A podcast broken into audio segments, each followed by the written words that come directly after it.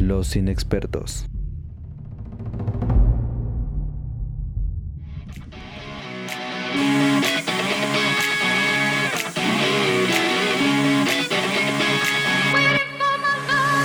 Bienvenidos amiguitos al podcast de los inexpertos, este podcast de opinión tendenciosa, medianamente objetiva y repleta de voces inexpertas que les hablarán de cine, televisión y cultura pop. Yo soy Alberto Rivera y conmigo se encuentra mi amigazo Gael Montiel. Hola, pues este vengo completamente poco preparado para el día de hoy. Pero en este podcast vamos a hablar sobre un par de historias de gente que hace, pues no sé si aportes más bien como, bueno, al menos un podcast de una corredora mexicana, una travesía en moto y este el nuevo estreno de Netflix que es ahorita de lo más visto. Em, pero sí, yo este nada alcancé a ver una cosa y, y fue porque em, digo no, no me quiero justificar, pero seguí tu recomendación. Pero fue la pandemia. ¿no? No, pero seguí tu recomendación de la semana pasada de ver eh, Close Enough. Y sí, me la. Mm. Sí, me, me la eché este, completa. Y no manches, está bien, bien buena. Sí. Está chida, te dije. Aquí dice pura calidad. Para, para, para, para. Sí, me gustó un montón. Creo que sí tiene Sí. como. Pues bueno, lo que, lo que hablabas la semana pasada sobre estos temas ahí como escabrosos de la adultez. Y también me late que es así totalmente absurda. O sea, de repente pinches maniquís que hablan o una banda de niños que por la por el día son abuelos, no sé. Está como bien acá. Está chingada. Sí, me, me late un chingo. Y eh, Pues bueno, también ya- ya vi ves, un par mira, de no- cosillas no, vienes que- poco preparado, vienes inspirado. Pues sí. Y es que también eh, empecé a ver esta serie. Ya. Ok. Empecé a ver esta serie que eh, ganó el Emmy a mejor drama, Succession, de HBO. Pero apenas estoy empezando, está poca madre. Pero igual me quiero esperar como a terminarla para ya comentarla por acá. Pero pues bueno, si quieres, este, entonces dale, dale tú primero. Ok, va. Como, como lo decimos aquí afuera de cámara, este ah, nos tocará eh, soportar el, el peso del podcast en nuestros atléticos hombros de oficinistas. Este, bueno, pues miren, eh, ahora sí que empecemos con todo, con todo, eh, ahora sí que toda la carne al asador. Em, una, la, la película que, que vi, o una de las, de las cosas que vi este, este fin, fue eh, uno de los estrenos como, se puede decir como de los más grandecitos que ha tenido Netflix, principalmente porque esta película es de Warner Brothers y que decidió distribuirse a través de Netflix justo por el conflicto de la pandemia y los cines, que pues ya vimos que, que pues está comiendo realmente esta idea de, de no hay que aguantar para tratar de estrenarla en cines y no va a pasar nada, ¿no? Así como Tenet, ¿no? Aunque perdamos 200 millones, no hay pedo, ¿no? Entonces, eh, acá como que fueron un poquito más inteligentes en ese aspecto y decidieron pasarla por Netflix. Y es una película eh, que se titula Enola Holmes. Y sí, así como el, el nombre, el apellido proviene de eh, eh, Sherlock Holmes. Pero creo que no sería justo decir que, o sea, como que vincularlo directamente con Sherlock, porque creo que rompe con un poquito de hacia dónde quiere llevarnos la película. Enola Holmes es una, es una, no sabría decir si es una reimaginación, porque no conozco al 100% eh, a los personajes de, de las novelas clásicas de este detective, pero por ponerlo así, como en esta versión que no sabíamos que existía, eh, Enola es una, es la hermana menor de Sherlock Holmes, pero que tiene su propio su propia historia y su propio camino a través de esta película en la que digamos eh, entiendes y dimensionas la la capacidad de, de su personaje que no, que no tiene por qué vivir a la sombra de, de su hermano, ¿no? Es medio extraño porque justamente eh, la película fuera de- de- del drama vive así, ¿no? Se vende como con el apellido Holmes, pero al mismo tiempo tiene su propia personalidad porque no trata de él, ¿no? Entonces, en eso coincide la realidad y la ficción. Bueno, ¿de, de, qué, de, qué, va, de qué va la película? Eh, estamos situados en la era victoriana, mm, digamos, va, eh, en Inglaterra aparte, en una zona súper super rural, no en el, en el Londres ruidoso de esa época. Y eh, nos presentan a una chica llamada Enola, interpretada por Millie Bobby Brown. Si, si le suena el nombre es porque vieron Stranger Things y si no le suena es porque no vieron Stranger Things. Eh, y es una, es una jovencita de unos 15, 16 años que ha vivido eh, educada de una manera diferente, muchísimo más como activa y atípica a la forma en la que son educadas las mujeres eh, o en esa época, porque digamos lo que menos quiere su mamá, la mamá de Enola, es que su hija sea como una señorita, este, que, no sea una dama ahí como correcta y que cumple con todos los estándares sociales, y más bien la empieza a educar eh, de una manera en la que ella explore como, como el, el mundo que la rodea, ese mundo inmediato, eh, a través de la ciencia, a través de la lectura, a través del ejercicio y a través de la investigación, ¿no? Entonces, digamos que con, ese, con esa forma de educarla, pues esta niña piensa muy diferente a cómo, a cómo debería, entre comillas, de pensar para los estándares eh, sociales. Eh, en esta reimaginación, le voy a decir así porque no me consta que, lo sea, pero bueno, este, eh, Sherlock es el hermano de en medio y él ya es un investigador, este, un, detective super cabrón que está viviendo como sus 30, como sus, uh, sí, como 35 años y, tantos. Eh, y aparte tienen otro hermano más que se llama Minecraft, que es, eh, se dedica a la política y es un tipo muy, muy conservador. Que, que, digamos, no visita a su familia, pero la mantiene como a distancia, ¿no?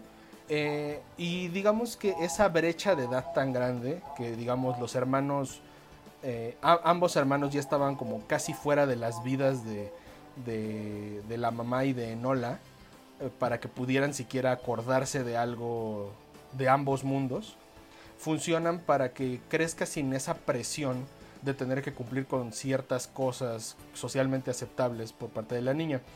La trama va de que así como es de diferente Enola y, y así como empieza a descubrir y a, investigar el mundo, por eh, el mundo inmediato que la rodea en ese eh, Inglaterra rural, ocurre que un día su mamá simplemente se va de la casa y no deja como que pues nada más que unas cuantas, llamémosle pistas, de, de a dónde pudo haber ido, ¿no? Simplemente creo que es el cumpleaños de Nola, el cumpleaños 16, cuando su mamá se va. Eh, la mamá está interpretada por Elena Bonham Carter, que mm. aunque sale poco, está muy cabrón. Este, el tiempo que, aparece en pantalla es muy divertida, es una gran actriz esa mujer.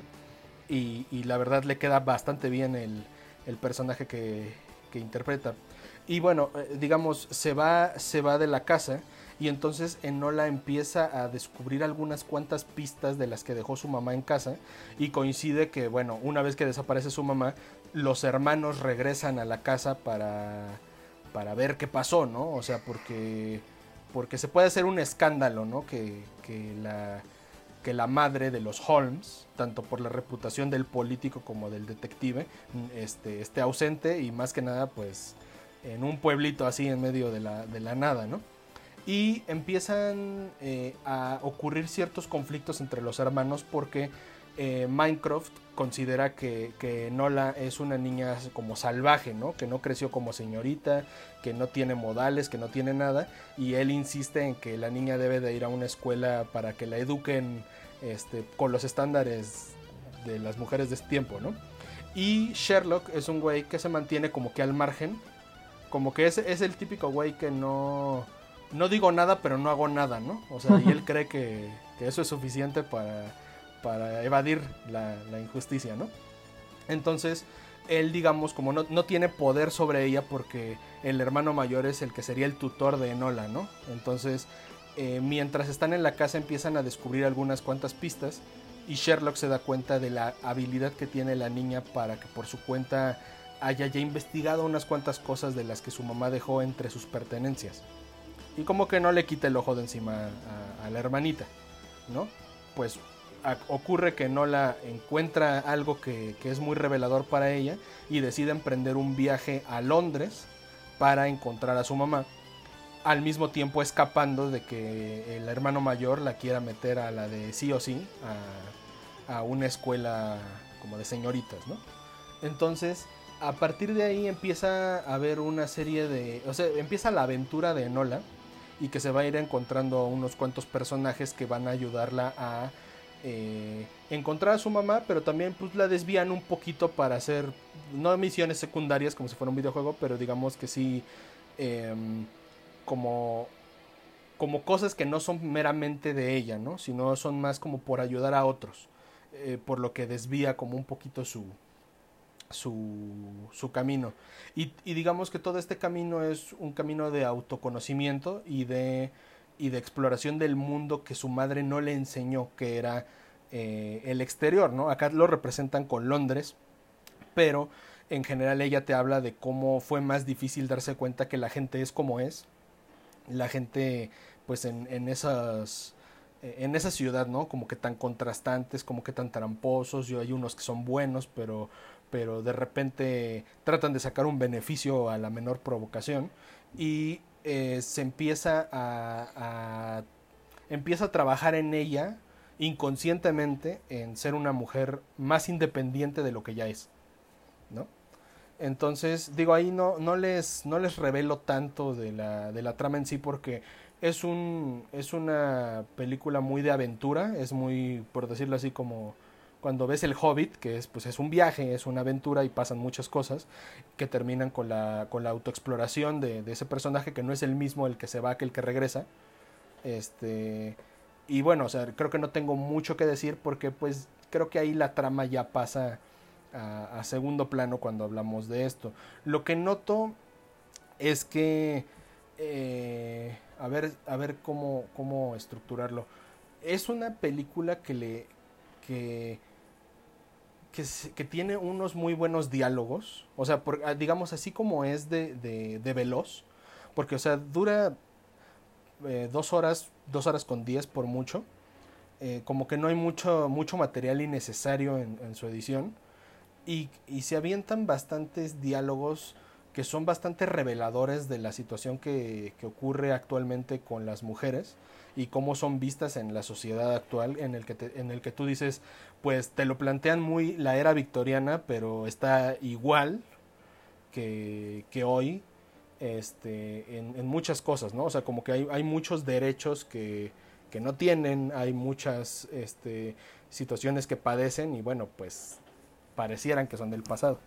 Sí, justo eh, te iba a preguntar por eso, porque como que vi en redes y demás como que sí tiene estos momentos ahí, pues no sé si me, me hables, es la palabra correcta, pero más bien como estos fragmentos de diálogos que justo dices como que son muy este compartibles en, redes sociales y demás, ese tipo de como pues sí, como diálogos como para hacer un argumento mayor sobre lo que pasa ahorita, ¿no?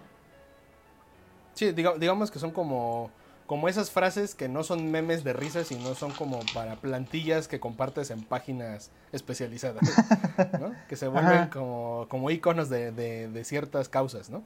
Sí, este, hay, hay bastantes y aparte es, es muy, eh, digamos, es muy dinámica porque eh, la la cuarta pared se rompe cada 15 minutos, cada 10 minutos, porque, porque digamos, así como lo va contando la niña, eh, bueno, la, joven, eh, también va, este, como si se te llegó a pasar algún dato o algo así, pues en esa ruptura de pared, como que te pone al tanto de, de qué es lo que ella está pensando acerca de lo que la está rodeando, ¿no? Y a veces hasta en situaciones que tú dices, eh, que podrían parecer, cuando las planteas, que podrían parecer absurdas de, aquí se va a romper la cuarta pared, ¿no? En medio de este desmadre se va a romper, ¿no? Y sí lo hace, ¿no? O sea, es como Malcolm, ¿no? Que de repente puede ocurrir algún, una situación muy extrema y voltea la cámara, dice unas cuantas cosas atinadas y regresa y sigue el desmadre, ¿no? Entonces, lo hace, eso lo vuelve también muy, muy dinámico, ¿no? De que, de que no importa si es acción, drama o, comedia, eh, se, se, vuelve más ligero a través de, de esa técnica, llamémosle, ¿no? Pero este respecto a, o sea, digo, eh, empecé a ver que hay, hay como algunas críticas respecto a que, pues, si esta versión feminista de, de, de, la película, porque, o sea, no es como que Sherlock Holmes ahora es interpretado por una mujer, no, no sería la versión feminista, feminista de Sherlock Holmes, ¿no? Más bien es la historia de, de, de Enola Holmes en un mundo en el que hay un mensaje muy fuerte sobre, sobre el feminismo y que también es un mensaje empoderador para las niñas y las jóvenes, mujeres en general que lo, que lo estén viendo. Yo creo que cumple muy cabrón su objetivo y las críticas van como de, de que cometieron clichés respecto a la lucha, ¿no? Yo la verdad no me voy a meter en, en eso porque pues, o sea, yo no sé si realmente eso es un cliché o no es un cliché. Yo lo único que puedo decir es que el mensaje se entiende.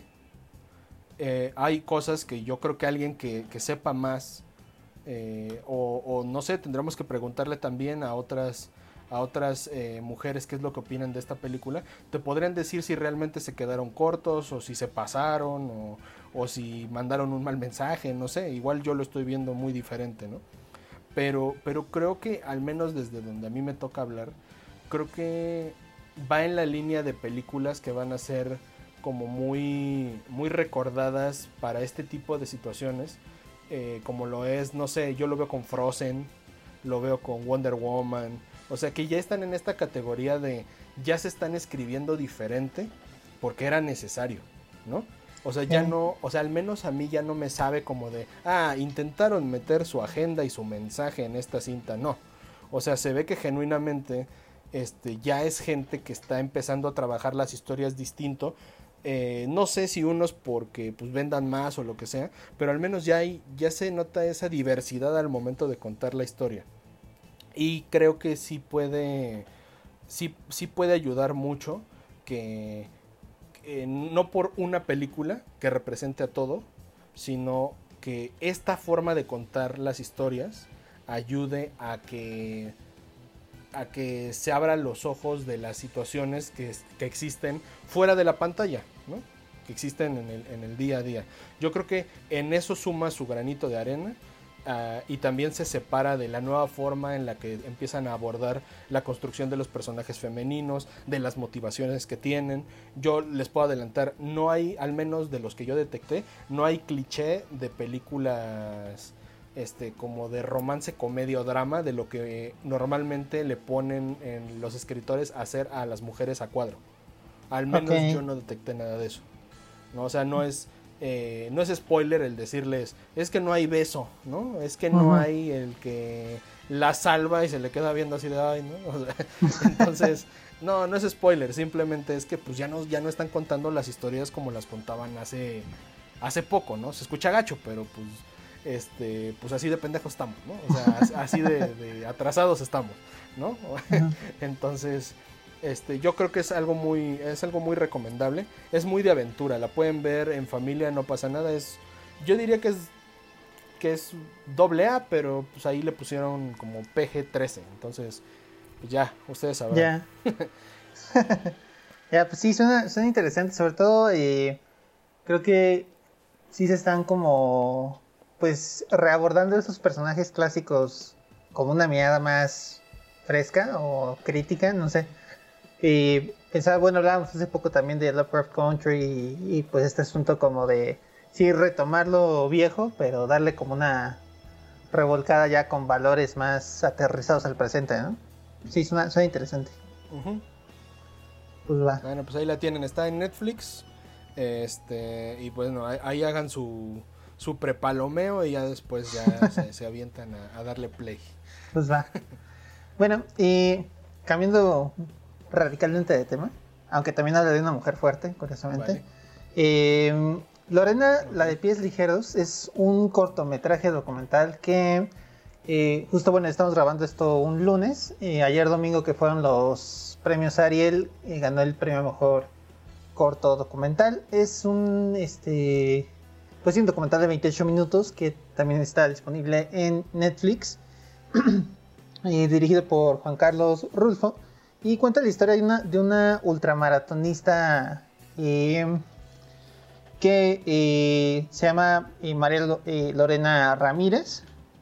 Ella pues es parte de la comunidad Raramuri del norte del país. Y em, es una joven de, me parece que tiene 22 o 23 años. Creo que cuando lo graban tiene 22. Se estrenó el año pasado, pero justo como que me, llamó la atención por, el premio, entonces por eso me, lo eché ayer. Y creo que es este. Es muy interesante porque es pues una eh, chica que eh, viene como de una familia de corredores y pues famosamente la gente de eh, la comunidad Herrera Muri aguanta un chingo carreras muy largas, ¿no? ella pues un ultramaratón es una carrera del doble de un maratón. Entonces, este, ha participado en varias carreras internacionales y en México, eh, algunas de más de 100 kilómetros, son carreras que se toman 12-13 horas. Y eh, ella se volvió como una figura muy, pues, mediática después de que participó en una carrera en Tenerife en, eh, hace un par de años, bueno, hace más de un par de años, y, quedó en tercer lugar y corrió con sandalias y este, falda, ¿no? a diferencia pues de todos los corredores que llevan como sus zapatos muy, bueno, sus tenis muy cucos y demás. De hecho hay una escena en la que pues como que, bueno, parece ser como de patrocinio que le regalan unos tenis y dice que ya no se siente cómodo, cómoda con, con eso, ¿no? Que prefiere como andar ahí, este, pues con las sandalias que le han servido para un chingo, ¿no? Algo que me gusta muchísimo y creo que eh, rompe cabrón con el resto de eh, bueno, con el documental clásico de deportes, es que creo que sí estamos como acostumbrados a una mirada muy gringa de los deportes, ¿no? Que es un asunto de, eh, digamos, si esto lo hubiera dirigido un gringo, hubiera sido como ver cómo se prepara ella para una carrera, ¿no? Y luego te ponen la carrera como si fuera un asunto justo como una, como la competencia y al final gana, ¿no? Eh, digo, eh, recordando hace, unos, podcasts que dábamos de Racing Phoenix, tiene un poco ese, ese de formato. Y acá creo que coincide eh, este Juan Carlos Rulfo en empatar el, la forma en la que Lorena ve el deporte como él arma su documental, ¿no? Que es como un asunto de asombro ante algo cotidiano. Porque pues para ella es súper cotidiano correr, bueno, caminar eh, o correr 10 kilómetros para ir al súper, bueno, al súper, para ir por eh, como el mandado. Y eh, tiene como estos paisajes súper espectaculares de, de, la sierra en el norte. Y pues se ve como ella lo toma como algo completamente cotidiano. Hay un buen de escenas en las que ella cuando termina de correr una carrera, un chingo de gente que se le acerca como para tomarse la foto y ella está con cara de que le vale madre. Y hasta, entonces le piden que sonría y es sí, así como, güey, o sea, pues yo corro porque cuando vengo en una carrera y gano me dan dinero, me sirve para estar en la casa y demás. pero pues no lo veo como esta super hazaña que todo el mundo me, me endilga, ¿no? Y creo que eh, en ese documental tiene, pues sí, un chingo de, tomas, sí, te digo, abiertas, súper hermosas, eh, como muy poético y, y demás.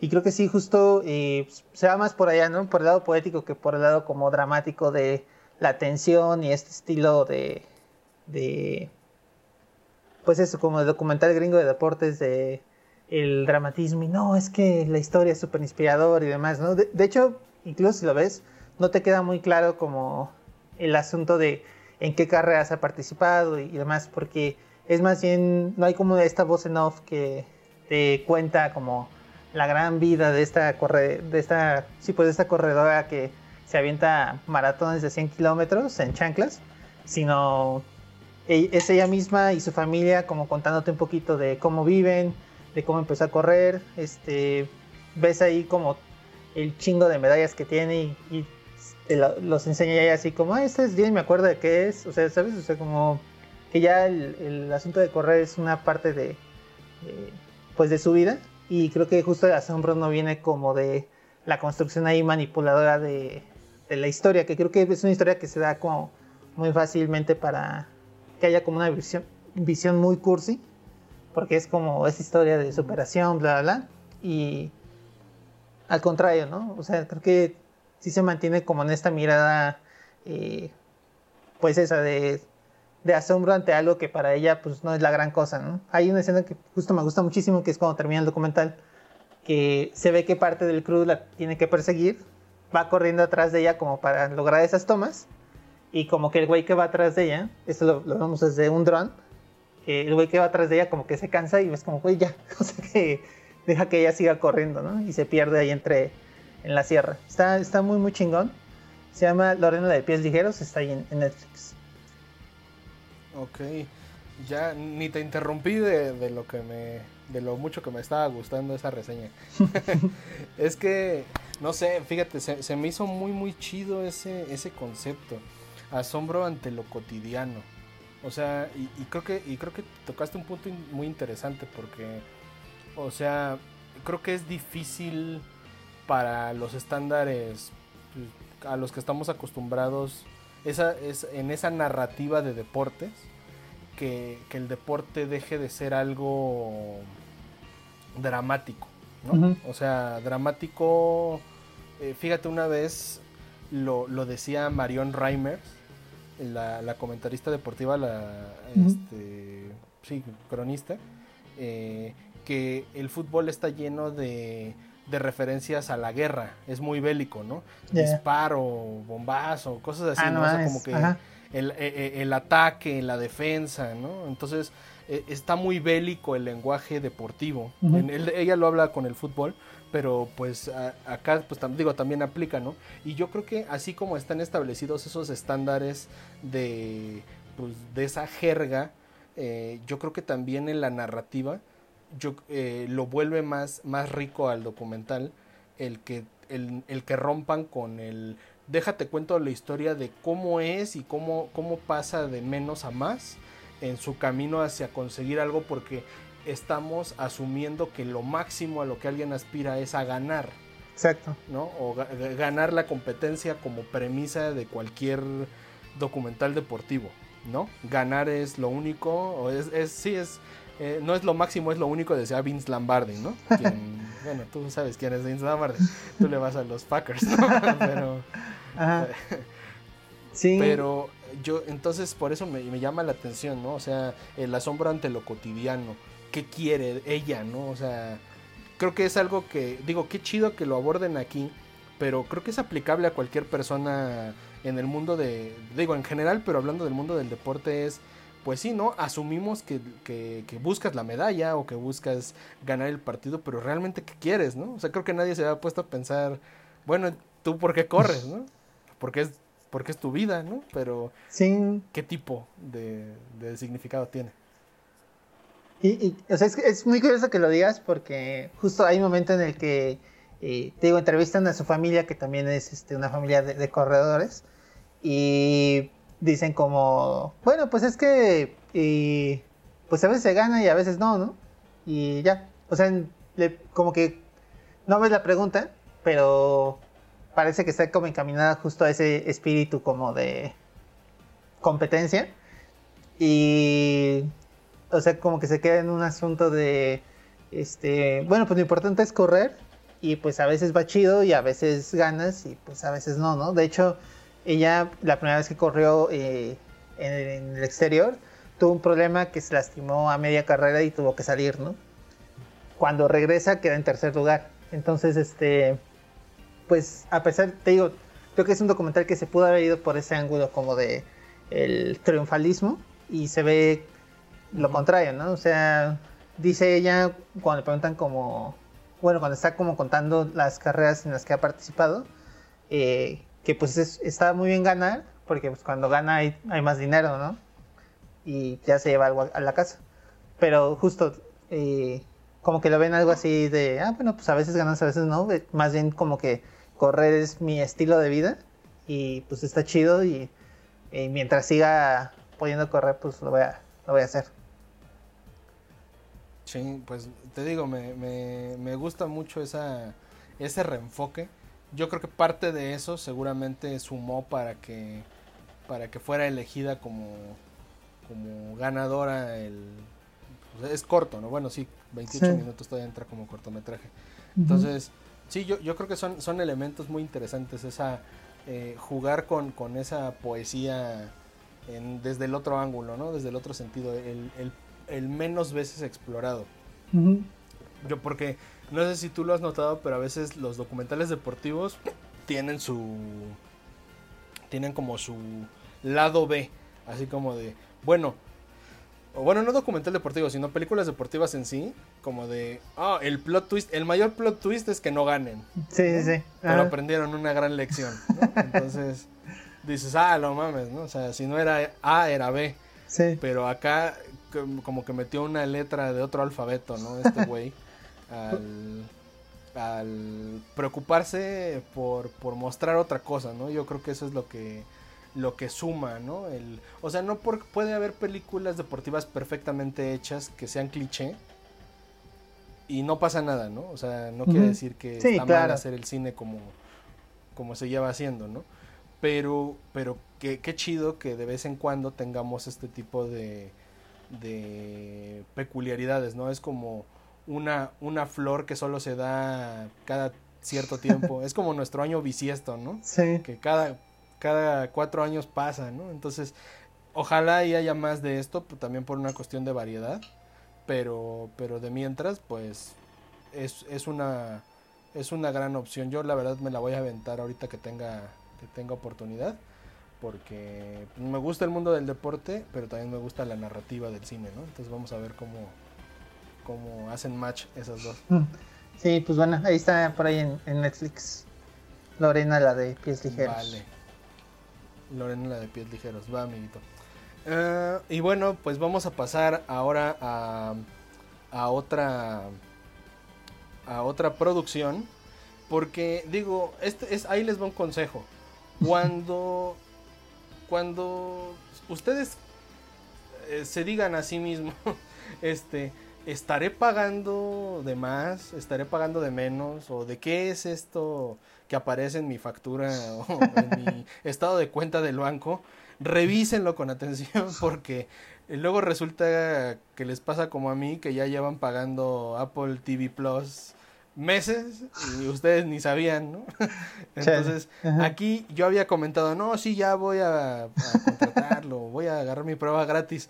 Y creo que desde antes de empezar los podcasts ya tenía mi prueba gratis. Entonces, este, bueno, aprovechando mi, mi idiotez, dije, bueno, pues vamos a sacarle provecho ahora sí.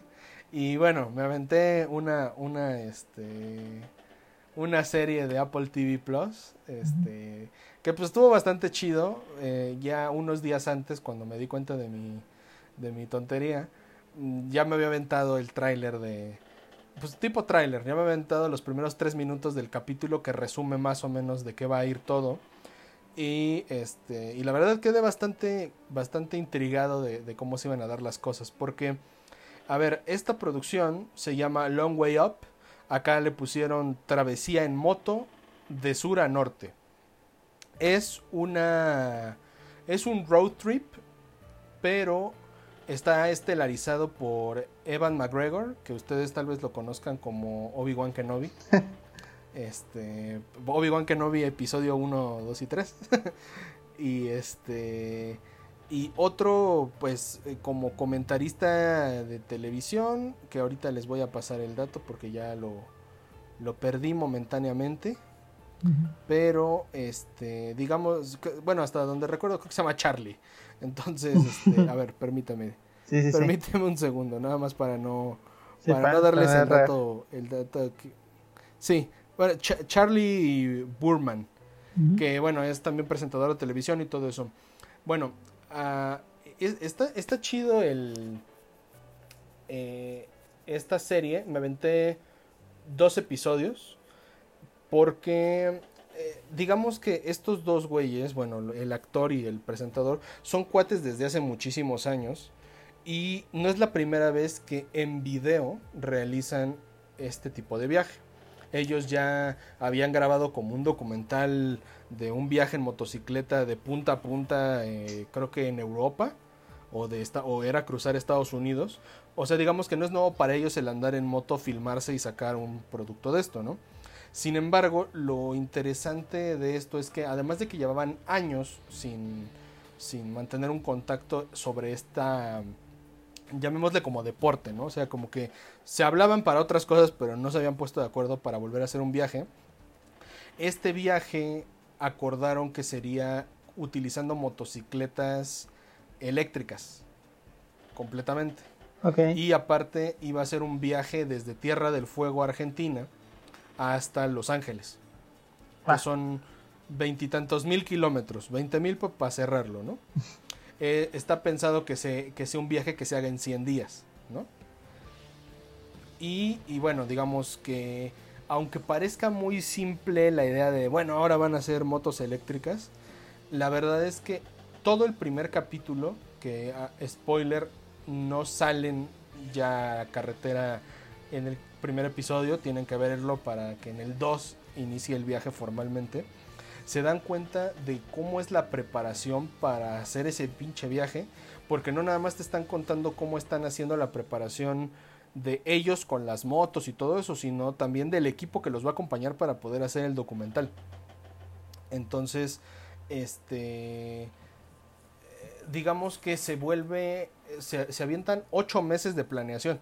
O sea, desde que ellos dicen, vamos, vamos a, hacer esto, y que se vuelven a ver Evan McGregor y su cuate para como para platicar y todo eso se avientan ocho meses planificando de a ver tenemos como cuáles van a ser las motos no pero cuáles van a ser la ruta cuál va a ser todo este desmadre y todo se hizo en ocho meses.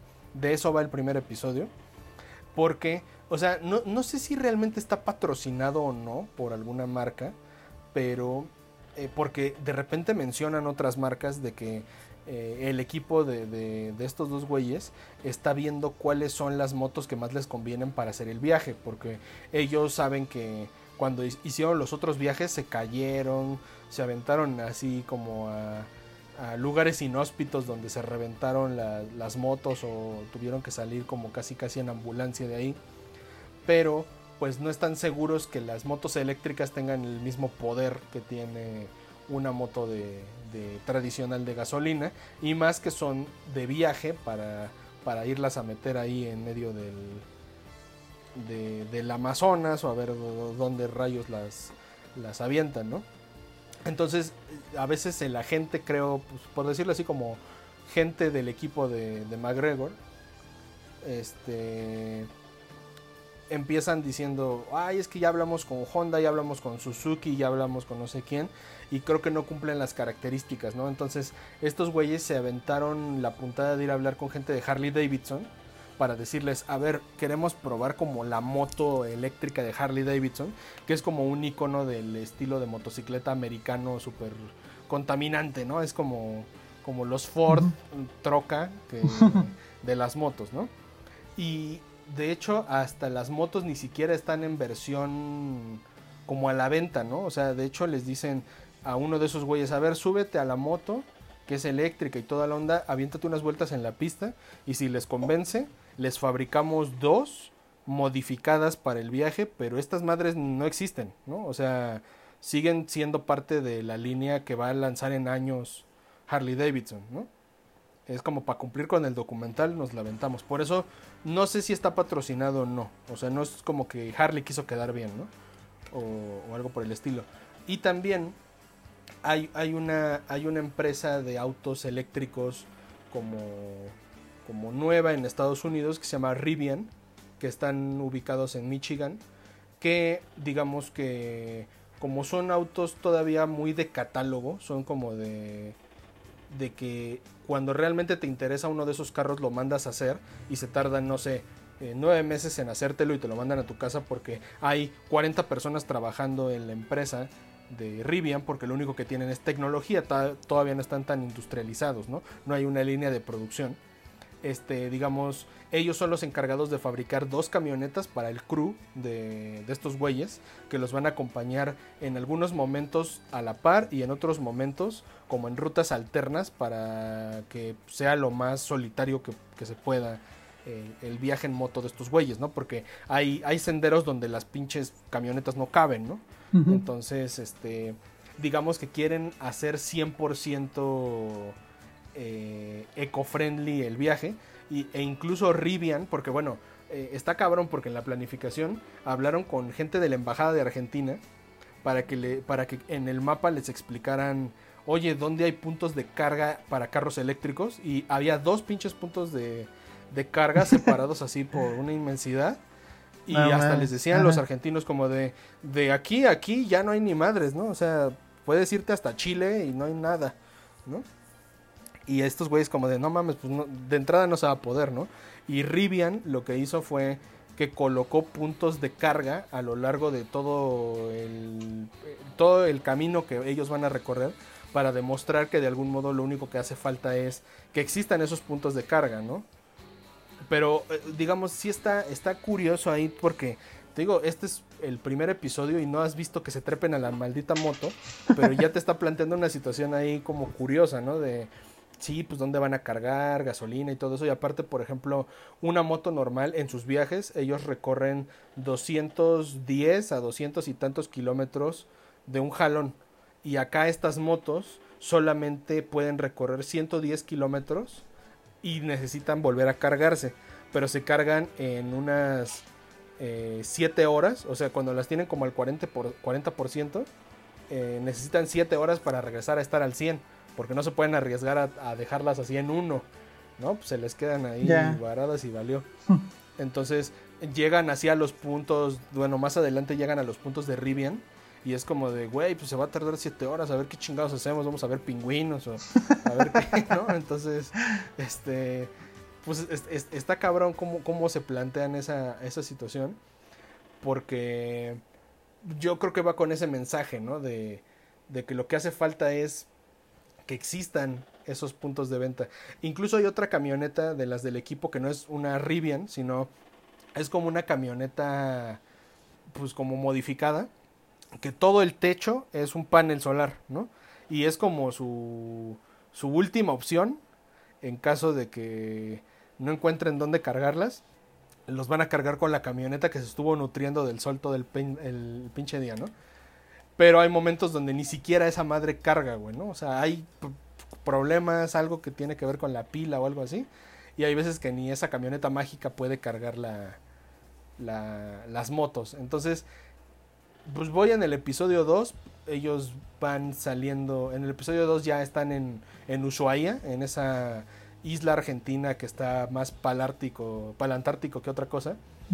Y este, y pues ahora sí que aventarse de a pueblito en pueblito donde esté la ruta marcada para, para poder llegar de ahí hasta, hasta Los Ángeles, ¿no? Ya, vale. sí, pues es muy interesante. Yo vi que eh, hace unos años se supone que unos periodistas de, creo que eran de la BBC, intentaron hacer un recorrido similar y se quedaron eh, varados, creo que en eh, Panamá. No me acuerdo, en alguna este, zona por ahí, porque a fuerzas, o sea, ellos no querían hacer como tomar atajos de a lo mejor subirte a un barco para como cortar camino, este, sino que se quedan ahí completamente en tierra y tuvieron que dejar el coche abandonado en la selva porque decían que no había como forma de, cruzar. Entonces, digo, eso fue hace muchos años. Estaría interesante a ver que si lo logran. Y, creo que sí está como muy interesante también que, pues parece como un asunto para denunciar este, pues bueno, no sé si denunciar, sino crear conciencia, quizá, de cómo no existe la infraestructura para, para hacer este tipo de cosas, ¿no? A pesar de que ya existe la, la tecnología. Es como el hay talento, solo falta apoyarlo. Sí. sí, yo, yo lo vi como. O sea, yo, yo sentí que ese era el mensaje. Ya. Porque dije, pues mira, creo que ya, ya hay muchos autos, incluso estos llamados hypercars, que son como Lamborghinis y de ese estilo, como de super lujo, que se están mudando hacia lo eléctrico. Ya hay muchos que son de lujo, que son completamente eléctricos. O sea, ya no es una cuestión de, oh, existe algo que se llama este auto eléctrico y ambiente y luz solar. O sea, no es como para exponer que ya hay motos eléctricas, ¿no? Más bien es, vean que, que son perfectamente funcionales y que bueno, estamos en un nivel en el que todavía nos cuesta cargar esta madre 7 horas, ¿no? O supongo que desde cero, pues les ha de llevar un día, ¿no? Y sí, se van a tardar más y la chingada, pero es una cuestión de que pues va empezando, ¿no? Es como con los celulares, ¿no? Este, ¿por cuánto tiempo no tuvimos celulares que se cargaban pues lento, así 6 horas para que cargara al 100?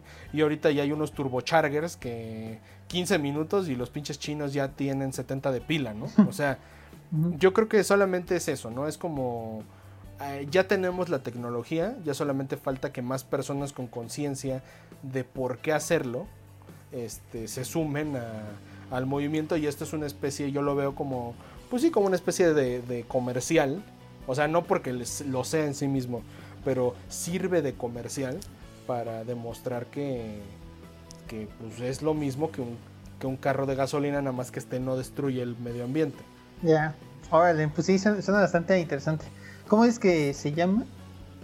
Se llama eh, Long Way Up, pero le pusieron Travesía en moto de sur a norte. Creo que ni siquiera aparece con el título en inglés en Apple TV Plus. Ahí te van a aparecer dos güeyes en moto y eso es lo único que necesitas. Y mira, los paisajes están súper chidos porque incluso como que adaptaron los cascos para que pudieran meterle otro tipo de cámaras.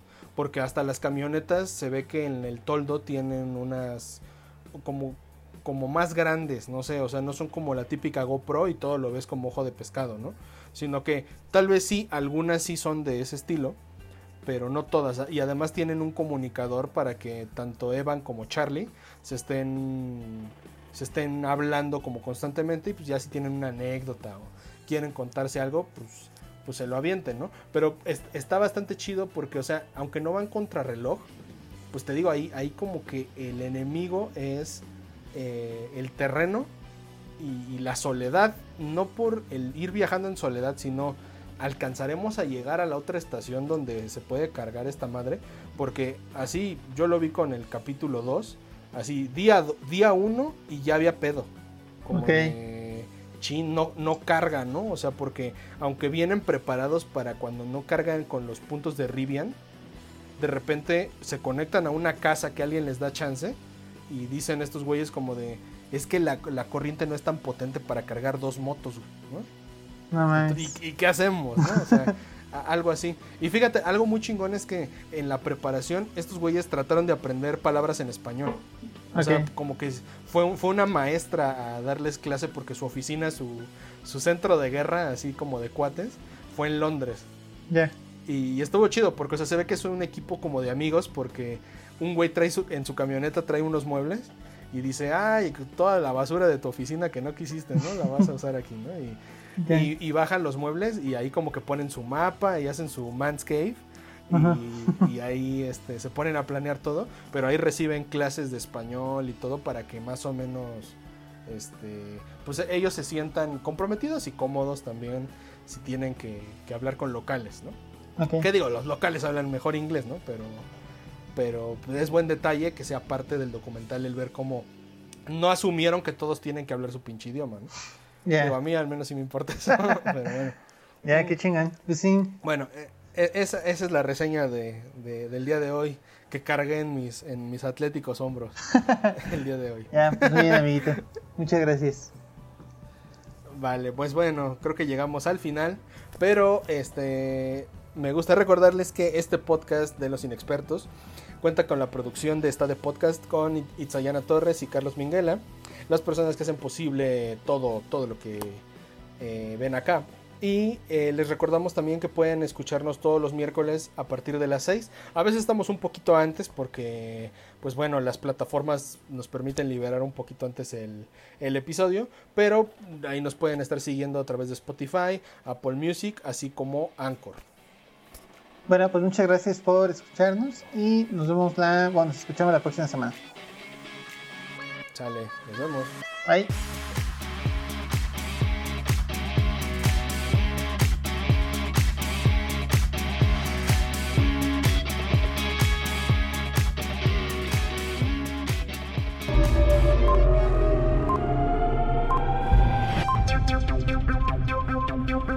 Los inexpertos.